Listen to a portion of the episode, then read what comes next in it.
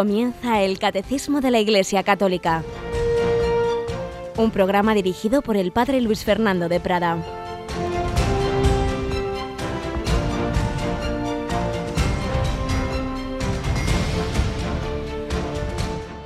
Un cordial saludo, querida familia de Radio María, muy buenos días. Aquí estamos una semana más, aquí retomamos el Catecismo de la Iglesia Católica lo hacemos en esta segunda quincena del mes de junio, este mes tan bello, este mes en que hemos celebrado el Corpus Christi, el Sagrado Corazón de Jesús, este mes en que seguimos mirando hacia ese corazón. Tenemos aquí a Yolanda. Buenos días, Yoli. Muy buenos días, Padre. Seguimos en el mes del corazón de Jesús, seguimos con nuestras oraciones vespertinas, ¿verdad? así es. Seguimos después de la oración de vísperas hacia las 8 menos 10 de la tarde. Mm, ahí vamos a rezar las oraciones de este mes de junio. Y fíjate que precisamente hoy es 16 de junio y el 16 de junio de 1674 fue la famosa aparición del corazón de Jesús a Santa Margarita María de Alacoque en Perelemonial, en la que le dijo aquellas palabras, he aquí este corazón que tanto ha amado a los hombres, que no ha dejado de hacer nada por su amor y que a cambio no recibe de la mayor parte sino ingratitudes, desprecios, indiferencias, unas palabras que el Papa Pío XI citaría literalmente en alguna encíclica, puesto que todo lo que son revelaciones, pues claro, hay mucho que discernir, muchas veces pues a saber de dónde vienen, pero en este caso pocas revelaciones ha habido tan certificadas por la autoridad suprema de la Iglesia todo lo que pedía el Señor, como fue la institución de la fiesta del corazón de Jesús, se ha cumplido. Y precisamente nos queda una retransmisión especial en torno al corazón de Jesús, ¿verdad, Yolanda? Sí, será este 20 de junio a las diez y media de la noche y estaremos allí en el Cerro de los Ángeles en una vigilia del corazón de Jesús. Es este sábado, en efecto, desde hace ya años, pues se organiza en, en, uno de estos últimos sábados del mes de junio, pues toda una noche de adoración al Santísimo en la, en la cripta de la Basílica del Sagrado Corazón. Está el Santísimo expuesto y quien quiera pues acercarse a hacer adoración en esa noche puede hacerlo, pero mm, de una manera dirigida es de diez y media a doce de la noche en hora santa, que es la que va a retransmitir Radio María. Luego a las ocho y media de la mañana concluye todo con la celebración de la Santa Misa que preside a veces el obispo titular, don Joaquín, a veces el auxiliar, don José, creo que este año será don José. Este sábado, diez y media de la noche, hora santa, que retransmite Radio María, pero el que quiera ya sabe que puede estar allí en esa noche de adoración.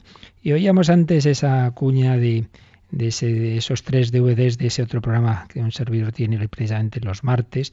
Eh, y ahí ya hemos acabado de, de exponer a lo largo de cuatro años el catecismo de una manera más rápida que la que hacemos aquí, menos detallada, pero en cambio más pensando en jóvenes, más pensando también en personas alejadillas, eh, más, con más uso de elementos como la música, como el cine, muy, muy presente en ese programa, la literatura, etcétera.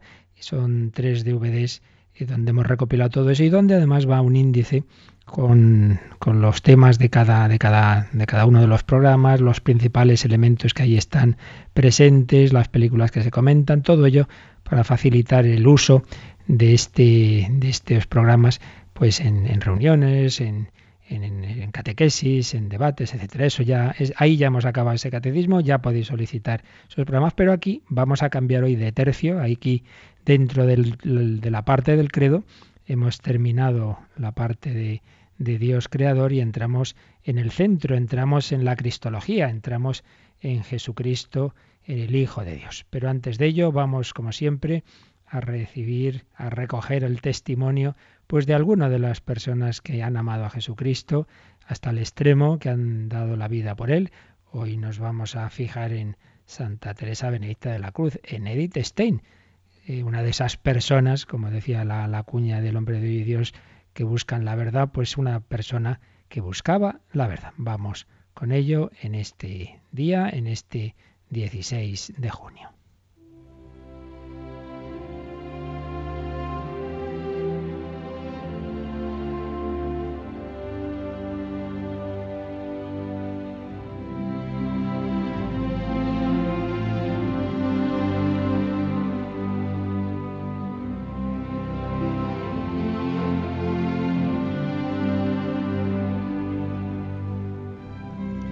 Retomamos la conferencia de Fray Santiago Cantera, benedictinos, sobre el testamento de los mártires. Y hoy nos fijamos en Edith Stein, esta joven de raza judía de nacionalidad alemana que nació en 1891, una destacada alumna de Husserl, un gran filósofo, el padre de la llamada fenomenología y alumna de otros grandes filósofos de la época como Max Seller.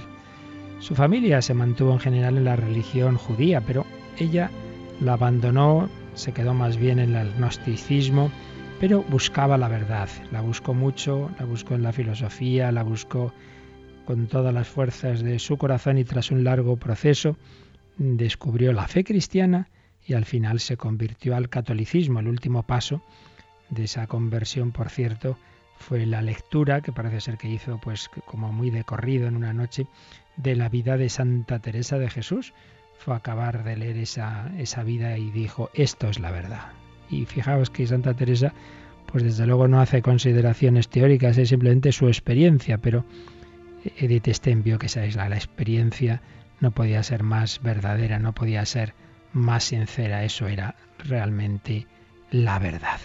Y entonces pide el bautismo, y se bautiza, se hace católica y entonces se empieza a formar, empieza a estudiar precisamente el catecismo, los grandes autores, descubre el pensamiento de Santo Tomás de Aquino, su filosofía cada vez se acerca más a, la filosofía de Santo Tomás y su conocimiento de Santa Teresa y luego de San Juan de la Cruz, eh, también su relación con la abadía benedictina de Beurón, todo ello hace que por un lado ingrese en el Carmelo.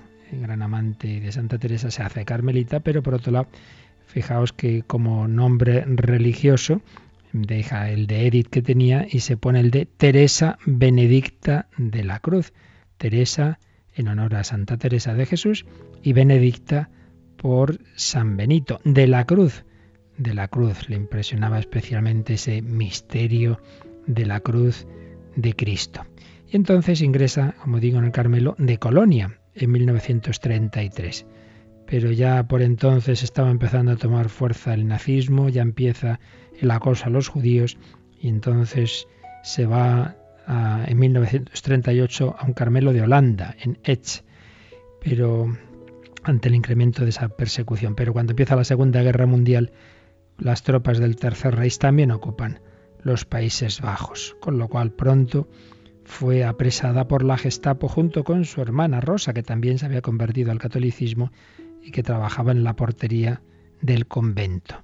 Y ambas fueron deportadas al campo de concentración de Auschwitz, en la Polonia también invadida por los nazis, donde murieron, donde fueron asesinadas el 9 de agosto de 1942.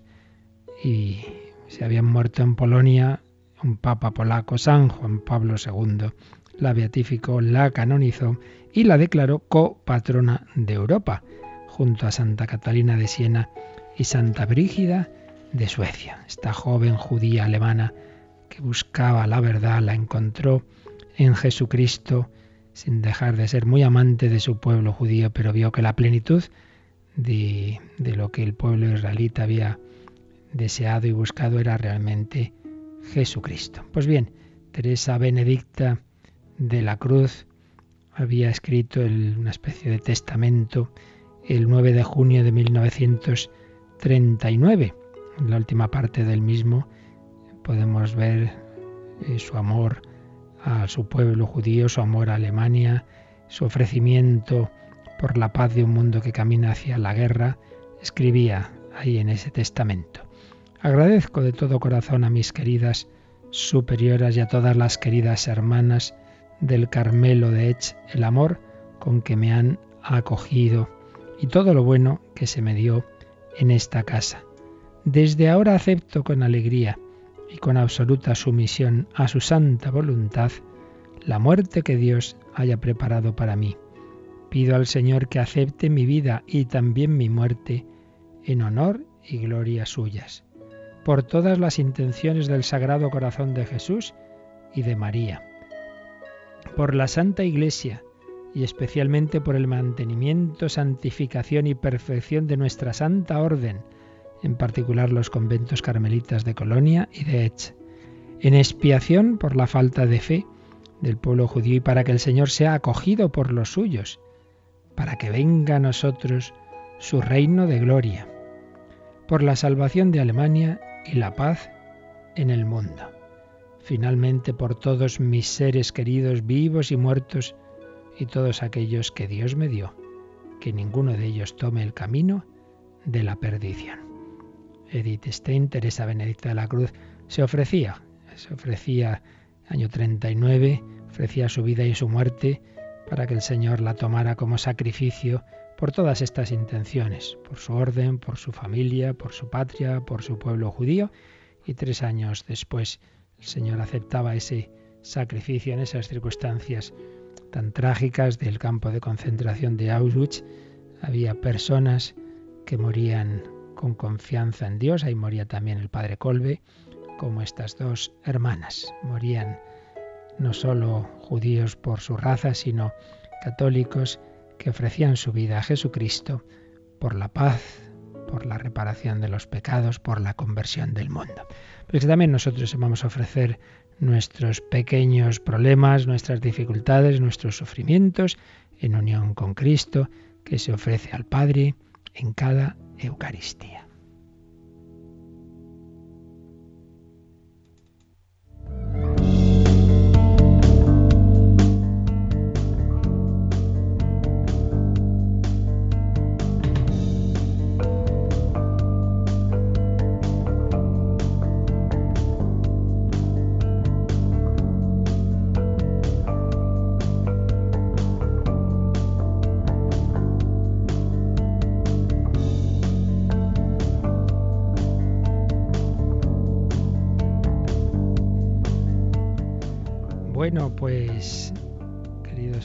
Entramos, como os decía, en lo que podemos considerar el centro del catecismo, porque es el centro de la fe cristiana.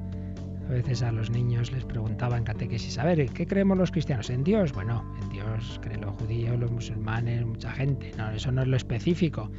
Lo específico nuestro es que creemos en Jesucristo, no como un mero hombre, no como un mero profeta, sino como auténtico Hijo de Dios, Dios de Dios, luz de luz. Esa es la clave del cristianismo, su propio nombre de ahí viene. Dice los Hechos de los Apóstoles que en Antioquía se comenzó a llamar a los discípulos cristianos, cristiano el que cree en Jesucristo como Hijo de Dios. Ese es el centro de nuestra fe y todo lo demás son consecuencias. Por eso, como tantas veces hemos recordado, la vida cristiana y la doctrina cristiana tiene cuatro partes, tiene cuatro patas, esa, esa mesa en la que se asienta la doctrina en cristiana tal como está expuesta en el catecismo. Y, y, la más importante y la que es el fundamento de todas las demás es esta primera que estamos viendo en el catecismo, lo que creemos. Por eso, primera parte del catecismo, la profesión de fe, lo que creemos, el credo. Segunda parte, eso que creemos lo celebramos, porque Dios Padre, Hijo y Espíritu Santo se comunican con nosotros porque el Hijo de Dios hecho hombre se ha quedado en la iglesia y establecido los sacramentos, por eso podemos celebrar la liturgia, por eso podemos celebrar los sacramentos y es la segunda parte del catecismo, la celebración del misterio cristiano. Pero eso que creemos y celebramos es para llevarlo a todas las dimensiones de la vida, no simplemente para eh, vivirlo en la oración, sino para vivirlo en el trabajo, en la familia, en la diversión, en, en todo momento. Por eso, tercera parte, la vida en Cristo, la moral.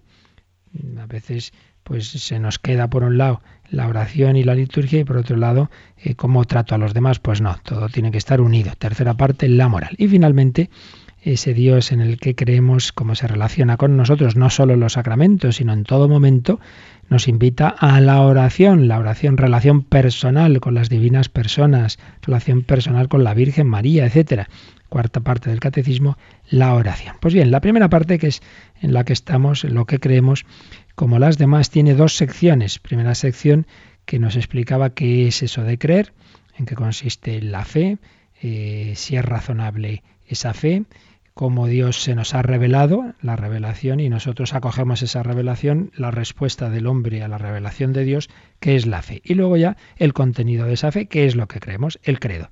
Y el credo, que tiene distintas, ha habido distintas redacciones del credo a lo largo de la historia, como ya hemos explicado varias veces. Fundamentalmente hay dos grandes credos, el, más primitivo, que era el credo que se usaba en, la liturgia bautismal de Roma, que llamamos el credo de los apóstoles, el más breve, y el más largo, que se formó en los concilios de Nicea y Constantinopla, básicamente pues como respuesta a herejías que iban surgiendo, entonces iban precisando lo que se creía desde siempre, pero se iba precisando. Pues bien, el catecismo sigue estos dos credos en la exposición de lo que creemos.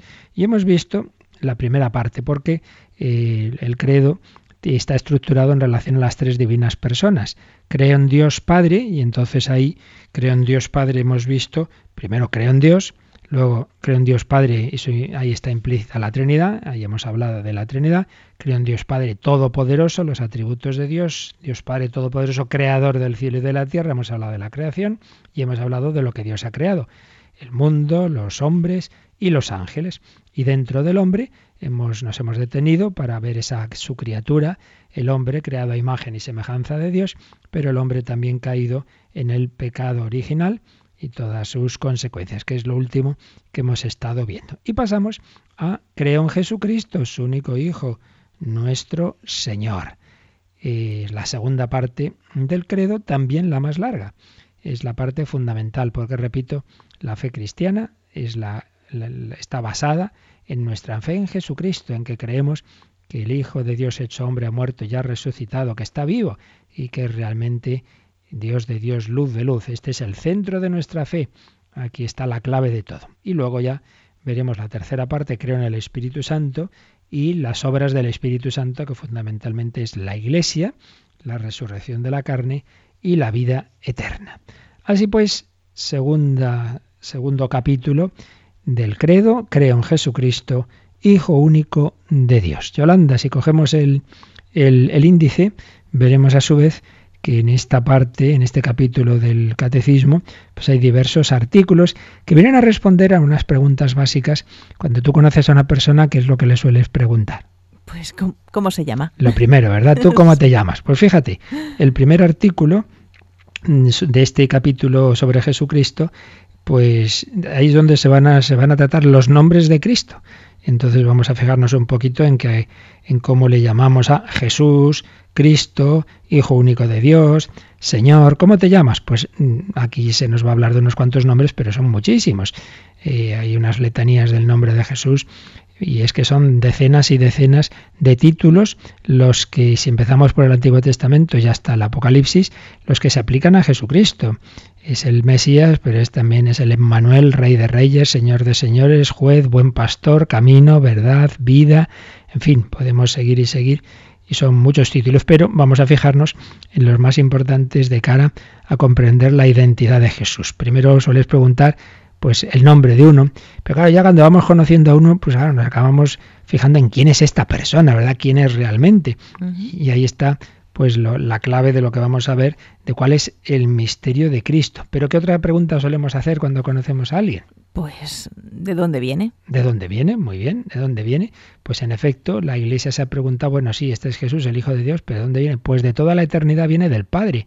No, no ha sido creado, no como los demás en cuanto a Dios, sí, su humanidad sí, su humanidad tiene un origen temporal, pero su misterio personal es eterno.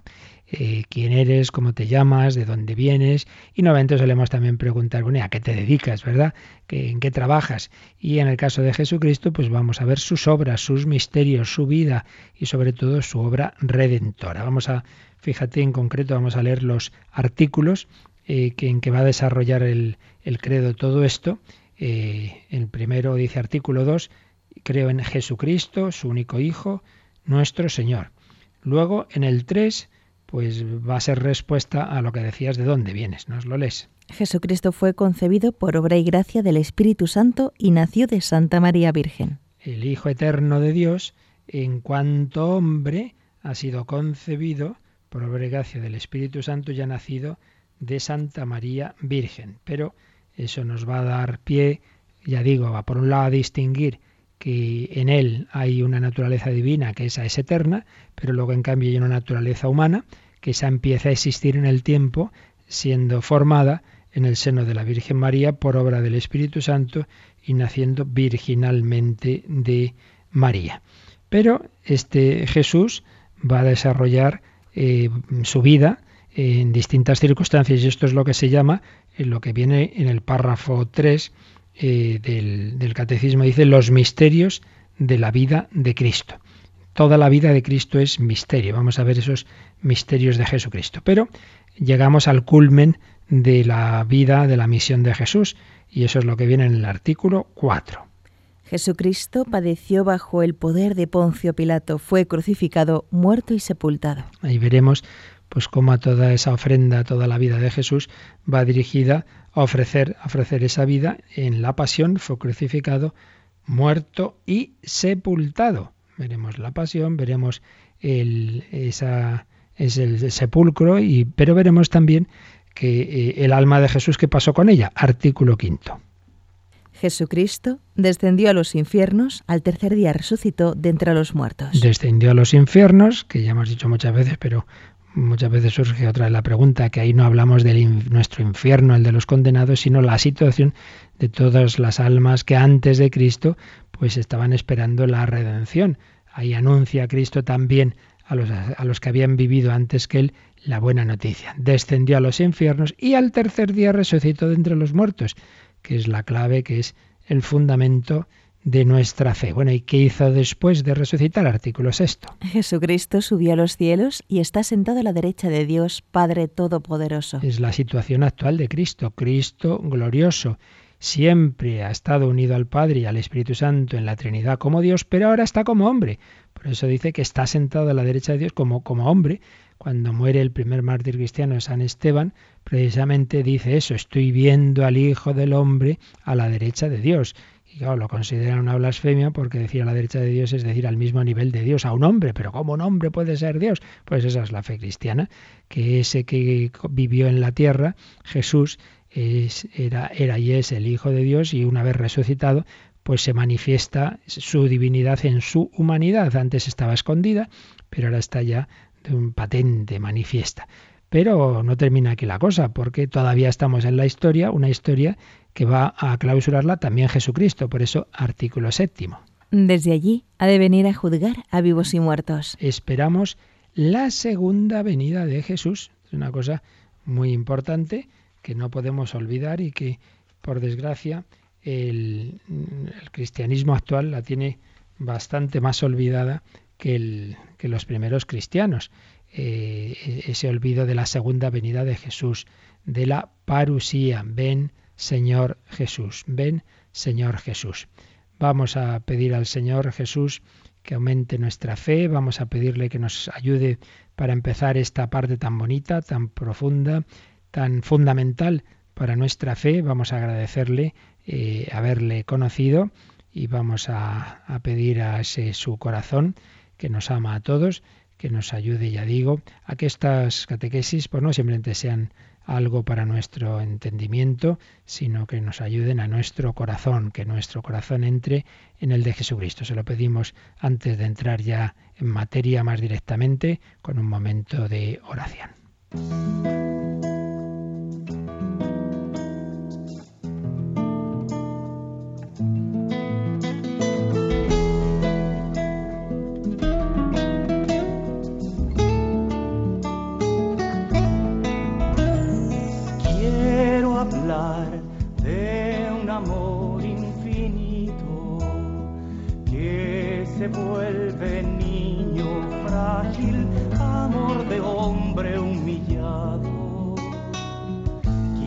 hablar de un amor apasionado.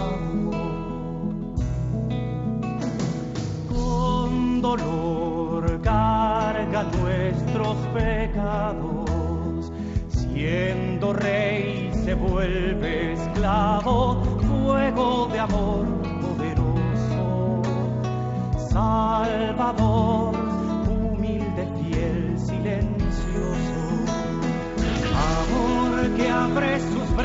de acogida. Quiero hablar del camino hacia la vida, corazón paciente, amor ardiente. Quiero hablar de aquel que vence a la muerte. Quiero hablar de un amor silencioso que hace y calla.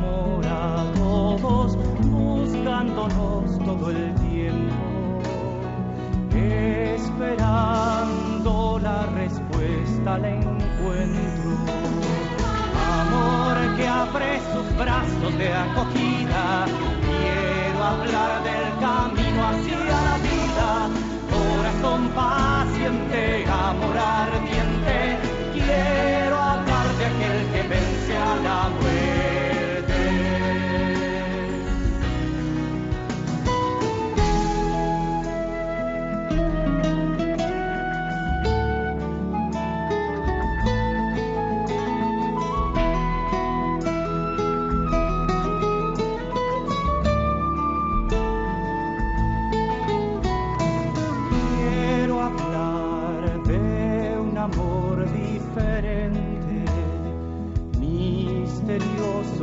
inclaudicable, amor que vence en la cruz. Quiero hablar del corazón de Jesús, amor que abre sus brazos de acogida. Quiero hablar del camino hacia la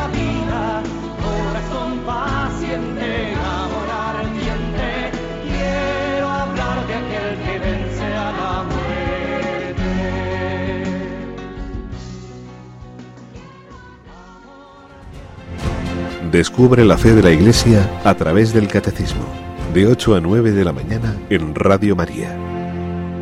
Pues sí, queremos hablar de este amor hecho carne en Jesucristo, pero antes de leer los, algún número de esta parte que comenzamos, vamos también a recordar eh, hay una obra de introducción al catecismo que escribieron pues dos de sus principales de los principales miembros de la comisión redactora el entonces cardenal Joseph Ratzinger y el entonces obispo auxiliar de Viena Christoph Serborn hoy cardenal arzobispo de Viena cardenal Serborn dominico gran teólogo. Pues bien eh, eh, Christoph Serborn escribía en esta obra tenía una introducción a las partes del catecismo y cuando trataba este artículo cristológico, destacaba, se fijaba en, eh, hacía unas indicaciones de, algunos, de los, algunos de los puntos en que se habían fijado en la redacción del catecismo y nos daba algunas claves que antes de nosotros empezar a ver cada número, pues puede ser bueno que también recojamos. Por un lado, nos indicaba que precisamente aquí, en la exposición de Cristo, vamos a encontrarnos eh, también eh, una exposición sobre la Virgen María el papel de María en el plan de la salvación no se iba a tratar en un capítulo aparte, ¿no? en el catecismo no hay un capítulo solo una parte solo sobre la Virgen, sino que la Virgen va a aparecer en diversas partes del catecismo. En primer lugar, en esta, en la parte que se refiere a Jesucristo, lógico, puesto que si hablamos de Jesucristo, pues, ¿de quién es hijo Jesucristo en cuanto hombre? Pues es hijo de María. Por eso vamos a hablar de María en cuanto madre de Dios. Pero también va a aparecer la Virgen María cuando hablemos de la Iglesia, puesto que María es también madre y modelo de la Iglesia. Pero también en el capítulo sobre el Espíritu Santo, es el Espíritu Santo quien llena de gracia a María y naturalmente también va a aparecer en la cuarta parte sobre la oración, puesto que la oración no solo es relación, no solo es diálogo con las divinas personas, sino que también es diálogo con la Virgen y con los santos. Y en primer lugar, pues claro, la principal de los santos, que es la Virgen María. Bueno, por un lado, señalaba Christoph Servon esta, este papel de María que nos lo vamos a encontrar al hablar de Jesucristo y en otros lugares del catecismo. También destacaba que hay un largo párrafo en, el, esta parte del catecismo sobre los misterios de la vida de Cristo, una vida de Jesús que no se expone en el sentido de mera información histórica sobre Jesús, sino para que nos demos cuenta de que toda la vida de Jesús y todos sus acontecimientos particulares, sus palabras, hechos y gestos, tienen una dimensión de profundidad para que nosotros la vivamos. Toda la vida de, terrena de Jesús deja transparentar algo de su misterio más íntimo. Es misterio porque ese niño que juega en Nazaret, pues no deja de ser el Hijo Eterno de Dios.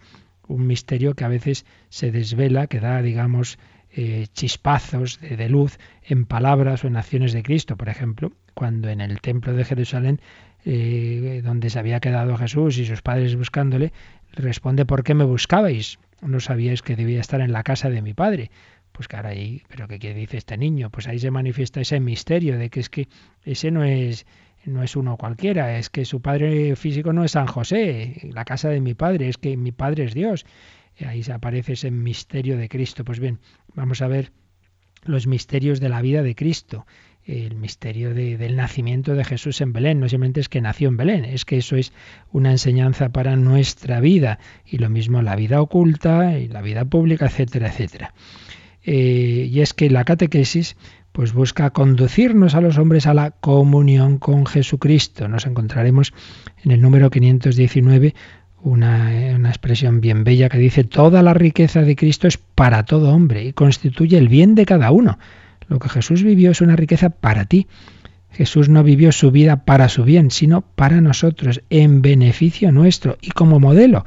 ¿Cómo debo vivir mi vida de familia, de trabajo? Pues mira a Jesús en Nazaret. ¿Cómo debo vivir mis dolores, mis sufrimientos? Pues mira a Jesús en la pasión.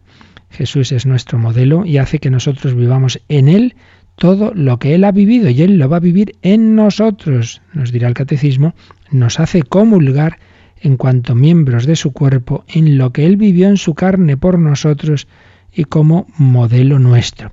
Y esta perspectiva, que está aquí en esta primera parte del catecismo, pues va a ser fundamental para las partes siguientes, para los sacramentos, porque a través de los sacramentos Jesucristo nos va a dar parte en su vida. El sacramento no es es que yo me uno a Jesús, sino que recibo la gracia, la fuerza para vivir como Él vivió la vida oculta, el trabajo, el sufrimiento, etc. Por tanto, también es fundamental para la tercera parte del catecismo, porque la moral del cristiano no simplemente es que yo quiero vivir unas virtudes como podría vivirlas un filósofo griego, sino que quiero dejar a Cristo vivir en mí. La expresión tan bella de San Pablo, Filipenses 1:21, para mí la vida es Cristo, para mí la vida es Cristo. Eh, o en otro lugar dirá, vivo de la fe en el Hijo de Dios que me amó y se entregó a la muerte por mí, vivir desde esa, desde esa unión con Jesucristo que quiere vivir su vida en nosotros, lo que Él vivió hace 20 siglos en Israel, ahora lo quiere vivir en ti, en tal lugar de, de España o del mundo, Jesús quiere vivir en ti su vida, Jesús quiere trabajar en ti, Jesús quiere amar en ti, Jesús quiere también en un momento llegará sufrir y morir en ti.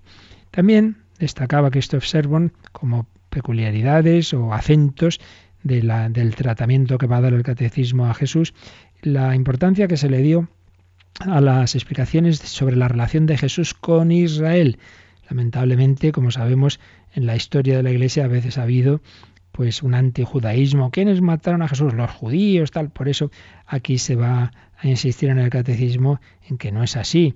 Eh, que, que, no hay que hacer ese tipo de juicios, que los culpables de la muerte de Cristo, en definitiva, somos todos los hombres, fueron todos nuestros pecados. Va a haber varias explicaciones sobre este tema la cuestión sobre la culpa de los judíos se va a presentar de forma particularmente diferenciada. Se va a decir que no son colectivamente responsables de la muerte de Jesús. Bueno, a fin de cuentas, claro, no hay que olvidar que aparte de que Jesús y María eran judíos, todos los apóstoles eran judíos, todos los primeros cristianos son judíos. Por tanto, no eh, hay que tener mucho cuidado con cuando a veces se dicen esas cosas. Una cosa es que las autoridades del momento rechazarán a Jesús y otra es como tal todo el pueblo judío. Mm, también se va a explicar un punto que en nuestra época pues muchas veces se deja un poquito de lado o no se explica bien, que es la redención, la acción redentora de Jesucristo. Eh, la pasión de Cristo no fue simplemente que, claro, como se opuso a las autoridades del momento, pues entonces fue víctima de una persecución, así como si, bueno, pues pasó porque por causas simplemente humanas. No, no. Cristo no es víctima pasiva de esas circunstancias, sino que Él se ha ofrecido al Padre por nuestra salvación, por nuestros pecados. Y Él anticipó, Él anticipó eh, esa entrega en la última cena, en la Eucaristía.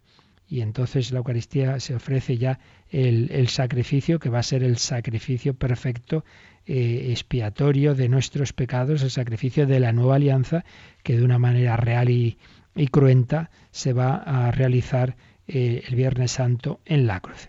También nos indicaba Christoph Servon cómo se nos va a explicar el descenso de Jesús a los infiernos eh, y también, por supuesto, la resurrección como la verdad culminante de nuestra fe en Jesucristo. La resurrección que es a la vez un acontecimiento histórico y trascendente. Histórico en el sentido de que es un acontecimiento real y que tuvo manifestaciones históricas históricamente comprobadas como el sepulcro vacío, que es un signo esencial, y las apariciones del resucitado. Pero por otro lado es un acontecimiento trascendente, claro, no, no podemos pretender meterlo en las categorías eh, habituales de lo que está sometido al espacio y al tiempo. En ese sentido, se escapa de nuestra mera comprobación histórica, pero por otro lado deja huellas históricas. Histórico y trascendente. Son los acentos que subrayaba, los aspectos que subrayaba en una introducción al Catecismo de la Iglesia Católica, de cuya comisión redactora había sido secretario, el quien hoy es el cardenal Christoph Serbon, eh, arzobispo de Viena. Bueno, pues ya dicho esto, mm, podríamos empezar a leer los números. Vamos a leer el primero de ellos, eh, el primer número de, esta, de este capítulo segundo del credo, creo en Jesucristo, Hijo único de Dios. El primer párrafo se titula La buena nueva. Dios ha enviado a su Hijo, la buena noticia. Eso significa Evangelio, la buena noticia. ¿Y cuál es la buena noticia? Pues ante todo que Dios, el Creador, ese del que hemos estado hablando en toda la parte anterior del credo, el Creador de cielos y tierra, el que ha creado el universo, nos ha enviado a su Hijo, al su Hijo eterno, porque Dios no es solitario, Dios es familia y nos ha enviado el Hijo. Dios nos ha enviado a su Hijo. Y esto se nos dice en el número 422 con una serie de citas bíblicas. Así que lo leemos, Yolanda. Pero al llegar la plenitud de los tiempos, envió Dios a su Hijo, nacido de mujer, nacido bajo la ley, para rescatar a los que se hallaban bajo la ley y para que recibiéramos la filiación adoptiva. He aquí la buena nueva de Jesucristo, Hijo de Dios. Dios ha visitado a su pueblo, ha cumplido las promesas hechas a Abraham y a su descendencia. Lo ha hecho más allá de toda expectativa. Un número, como veis, hecho con citas bíblicas, totalmente eh, bíblico, un número precioso. Al llegar la plenitud de los tiempos, esto es una cita de San Pablo en, en su carta a los Gálatas, profesor nos acordaos de la cita por el 4-4, o sea, había ahí un coche que llamábamos el 4-4, pues es Galatas 4-4, 4, 4 y 5. Al llegar la plenitud de los tiempos, envió Dios a su Hijo. Y dice los expertos que el verbo usado es envió de junto a sí, es decir, indica cómo estaba con él eternamente la preexistencia divina. Al llegar la plenitud de los tiempos, envió Dios a, de junto a sí a su Hijo eterno, lo envió nacido de mujer el que había nacido eternamente del Padre, el que era Dios de Dios, luz de luz, eterno, engendrado, no creado, ahora se va a hacer hombre, ahora va a nacer de mujer, al llegar la plenitud de los tiempos en la historia humana. Envía Dios a su Hijo y nace de mujer, nacido bajo la ley, bajo la ley que Dios había dado al pueblo que había ido formando antes, precisamente un pueblo que iba a ser preparado, iba a ser eh, guiado durante siglos para para que en él se produjera todo este misterio de la encarnación. Envió Dios a su Hijo nacido de mujer, nacido bajo la ley. ¿Para qué? Para rescatar a los que se hallaban bajo la ley y para que recibiéramos la filiación adoptiva.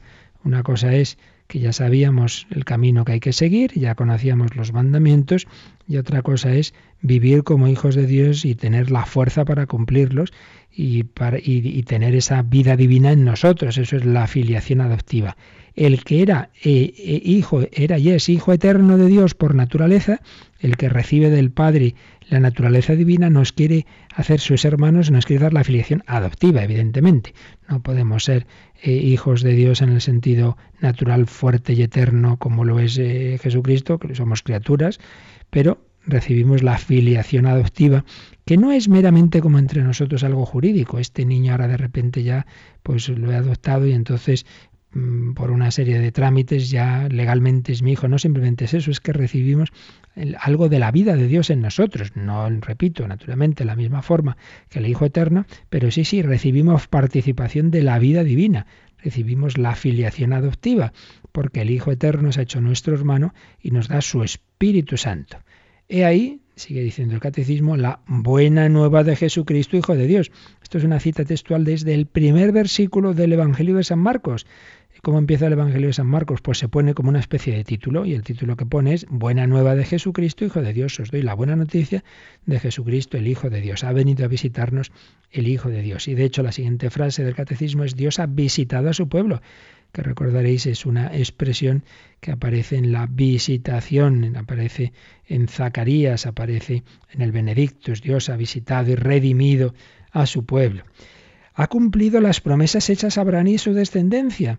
Y aquí pues todo el Antiguo Testamento, todo lo que ya desde el protoevangelio que vimos hace poco, cuando hablábamos del pecado original, ese primer anuncio de la salvación, la descendencia de la mujer pisoteará a la serpiente, el protoevangelio, ese primer anuncio, pero luego pues las promesas a Abraham, las promesas al pueblo de Israel, tantas y tantas promesas que miran hacia el futuro, que hablan de un Mesías, que hablan del reino futuro, que se cumplen en Jesucristo. Dios cumple sus promesas, pero lo hace más allá de toda expectativa, porque los judíos esperaban un gran hombre, un gran profeta al estilo de Moisés, eh, normalmente dirían como mucho como Moisés, era el gran personaje, pero lo que nos esperaban es que iba a ser no simplemente un profeta, sino su hijo amado. Marcos 1.11, el hijo amado, este es mi hijo, el amado, el predilecto.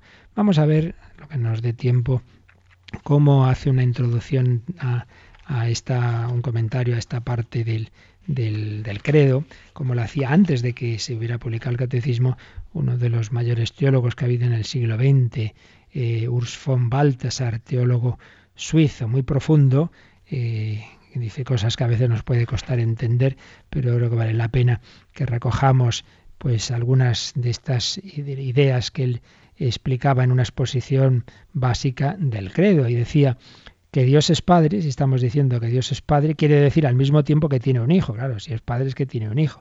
Pero no pensemos que es Padre simplemente porque nosotros somos sus hijos. No por eso puede llamarse Padre, porque, hombre, un, un, padre que es Dios necesita, para realmente ser padre, si es Dios, un hijo, un hijo eterno. Nosotros somos criaturas que hemos empezado a existir en un determinado momento. Un padre que eternamente se dona debe tener un hijo único unigénito. Y dice el cristianismo, cae o se mantiene, es decir, es verdadero o no, eh, si, si Dios tiene una fecundidad intradivina dentro de sí mismo. Porque si Dios no fuese amor en sí mismo, para ser amor necesitaría del mundo. Esto es muy profundo, ya lo dijimos en alguna ocasión. Si Dios no fuese una relación de personas, entonces ¿por qué iba a ser amor?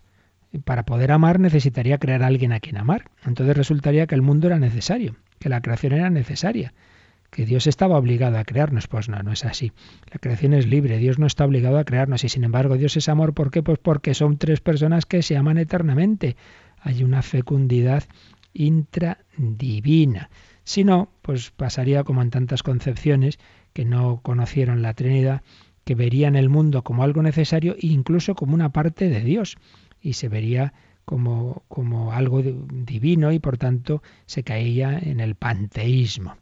Podemos decir, decía von Baltasar, que Yahvé es un nombre de Dios en camino para llegar a ser el Padre de Cristo. Era eh, un primer nombre, pero realmente iba a ser la, la clave iba a ser hablar de Dios como el Padre de nuestro Señor Jesucristo. Un Dios que fuese amor sin ser uno y trino, solo se podría amar a sí mismo. Entonces no quedaría sin explicar realmente la, la creación. Entonces, un Dios que es amor en sí mismo, un Dios que no necesita de nosotros, pero que incluso de este mundo va a recibir, dice von Baltasar, infinitos fastidios, va a recibir muchos disgustos. Entonces, ¿por qué nos ha creado? Entonces sigue diciendo, nosotros hablamos del Hijo unigénito de Dios llamándolo Jesucristo. Creo en Jesucristo, el el, único, el Hijo único de Dios. Jesucristo, que significa el Salvador consagrado como Mesías. Jesús, llave salva, Cristo, Mesías, el Salvador consagrado como Mesías. Es decir, que estamos llamando al Hijo eterno de Dios con el nombre que va a tener cuando se encarne, cuando se haga hombre. ¿Significa esto que efectivamente junto a su proveniencia eterna del Padre, también, también este mundo está en la mirada eterna de Dios? Pues sí, sí. Dado que en Dios no hay sucesión de ideas, no es que primero piense en esto, lo otro, luego dice, bueno, vamos a ver si creamos el mundo. Dios está viendo todo, todo lo que, lo que va a hacer, lo ve en su eternidad. Y sin embargo, debemos distinguir entre la proveniencia intradivina, en que el Hijo procede eternamente de Dios, y el mundo, que es creado en virtud de una decisión libre de Dios. O sea, el Hijo eterno procede de, de Dios necesariamente. Eh, eso es eterno y necesario. En cambio, el que exista el mundo podía no existir, fue fruto de una decisión libre de Dios. Y nosotros nunca seremos Dios. Pero sigue preguntándose von Baltasar, ¿pero por qué un mundo? ¿Para qué un mundo? Entonces dice, como cristianos podemos dar una primera respuesta. Si en Dios mismo, para decirse amor, debe existir el uno y el otro y la unión de los dos, el uno, el Padre, el otro, el Hijo y la unión de los dos, el Espíritu Santo, si en Dios mismo, para decirse amor, debe darse el uno, el otro y la unión de los dos, entonces es cosa buena que haya otro, que haya otro. Entonces el mundo no es, como en otras visiones, una caída del uno, no es una degeneración de Dios, un Dios que que cae, digamos, en un estado de menos categoría y entonces de ahí surge el mundo, como en algunas filosofías o en algunas eh, mitologías. No, no, no, no. Dios ha decidido crear seres libres que puedan conocerlo y amarlo. Pero, como tantas veces hemos dicho, hablando del problema del mal, el hecho de que Dios haya decidido crear seres libres que puedan conocerlo y amarlo implica implica que puedan no amarlo implica la libertad, implica que puedan decir que no. Naturalmente Dios esto ya lo prevé. Eh, cuando Él crea seres libres, ya sabe que corre el riesgo de, al crear esos seres finitos, de que le digan que no. El otro, el otro es ante todo el Hijo. Y otros seres pueden ser creados solo en el Hijo. Entonces, si existe ese riesgo con, esos seres, la garantía del éxito está en el Hijo Eterno. El Hijo Eterno va a decir que sí, y el hecho hombre va a manifestar a través de la cruz su reconocimiento eterno e infinito al Padre. Y todas las criaturas podremos hacerlo lo mismo si nos unimos a Jesucristo. Entonces Dios ha creado el mundo en su Hijo eterno y para que su Hijo eterno entrara en este mundo y como hombre le amara y como hombre respondiera, diera ese sí de amor y de agradecimiento al Padre. El mundo viene a la existencia según el arquetipo del otro, del Hijo. Y nosotros, entonces, si nos unimos al Hijo, podemos responder al Padre. Bueno, dice más cosas aquí von Baltasar, como veis, son, son profundas, simplemente un poco leo algunas de las ideas que nos pueden resultar sugerentes. Eh, como Dios ha creado libremente este mundo, pero a este mundo, desde el mismo decreto eterno de creación del mundo estaba que el Hijo entrara en, en el mundo y en cuanto hombre nos enseñara a responder al Padre, a decirle como Santo Tomás, Señor mío y Dios mío, a Jesús, y así en Jesús, en ese amor eterno que se iba a bajar hasta el punto de lavarnos los pies, poderle nosotros adorar, tocarle las llagas, como hizo Santo Tomás, y decir junto a Jesús el Padre nuestro que Él nos ha enseñado, recibir ese amor, ese perdón, recibirle a Él que nos alimenta con la Eucaristía. En fin, todo un misterio de amor increíble que Dios nos ha amado en su Hijo, que Dios nos ha creado en su Hijo, que Dios nos ha enviado a su Hijo, para que entrando en este mundo de hombres libres que decimos que no, que hemos pecado, sin embargo Jesús nos, nos el camino para que al final venza el amor, venza ese plan de Dios, aunque eso sí, respetando siempre la libertad individual, que el que se empeñe en, no entrar en la familia de Dios, pues eternamente se va a quedar en, esa, en ese empeño, en ese perverso empeño y cabezonería de estar separado eternamente de Dios, pero todo el que se deje salvar por Jesús, se deje tocar por su Espíritu Santo, entrará en esa familia, en ese banquete del reino de los cielos. Bueno, hoy simplemente ha sido una sugerencia, es una pequeña introducción a este capítulo tan, tan bonito, tan bello, central en nuestra fe cristiana. Creo en Jesucristo, el Hijo eterno de Dios. Vamos a darle gracias de haberle conocido y vamos a pedirle, como os decía, que aprovechemos, por supuesto, todo lo que nos va a enseñar el catecismo en esta parte, pero luego nuestro día a día, nuestra, nuestra vida de oración, nuestra relación con Cristo, que nos ayude a conocerle, amarle y seguirle.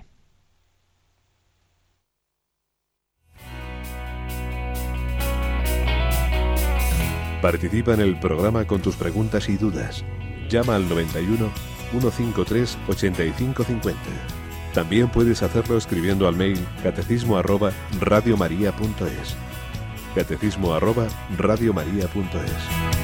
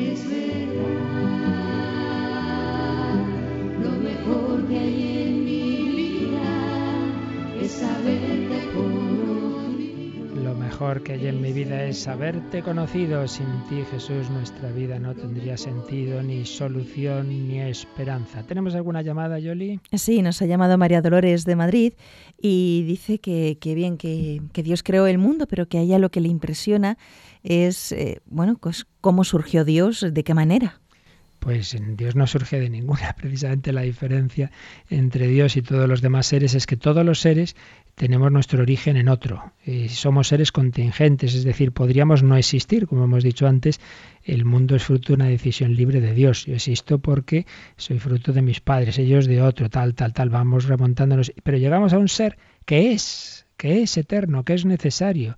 Hay alguien que existe desde siempre, que es, que no debe su origen a otro, porque es el ser necesario. Claro, como todo lo que conocemos es contingente, todo es y podría no ser, nos cuesta entender que haya un ser que es, que es eternamente ser, que es, sin más, que, que es necesariamente el que existe desde siempre y que por tanto no tiene su origen en otro. Todos los seres contingentes tenemos la causa en otro. Dios no es causado, Dios no es creado, ni es creado, digamos, no es causado por el mismo, es sin más. Dios, a Dios no lo ha hecho nadie, Dios es. Y Dios es amor como hemos visto, es amor en sí mismo porque eternamente es Padre que engendra un Hijo y Padre y un Hijo que se aman al Espíritu Santo. Esto lo vimos cuando hablamos de la Trinidad, cuando hablamos de Dios, la primera parte del Catecismo. Muy bien, pues iremos viendo poquito a poquito este Dios como se nos ha revelado en Jesucristo, en el Hijo eterno de Dios. Y lo dejamos ahí. Os recuerdo que esta noche tenemos, tengo ese otro programa, El hombre de hoy y Dios, del que al principio del programa os, recordábamos que, ahí sí que hemos visto ya, hemos acabado de ver de otra manera, más sencilla, pero también más útil de cara a, reuniones, a catequesis, etcétera, todo el catecismo, eh, por si queréis, os interesa esa, esa recolección de, de, esas catequesis, ahora se nos recordará cómo se puede conseguir. Y esta noche a las nueve tenemos otro programa en que vamos a abordar una, a comenzar otro ciclo desde una perspectiva más antropológica, eh, con testimonios, que hemos visto ya dos, dos testimonios muy bellos los días pasados, pero hoy hacemos una reflexión sobre si es posible la felicidad, ese tema eterno, tan eterno como la humanidad, bueno, eterno no, pero tan antiguo como la humanidad, eh, de eso hablaremos esta noche a las nueve. Pero ahora lo dejamos aquí y pedimos al Señor su bendición, la bendición de Dios Todopoderoso, Padre, Hijo y Espíritu Santo, descienda sobre vosotros, que paséis un feliz día en este mes del corazón de Cristo.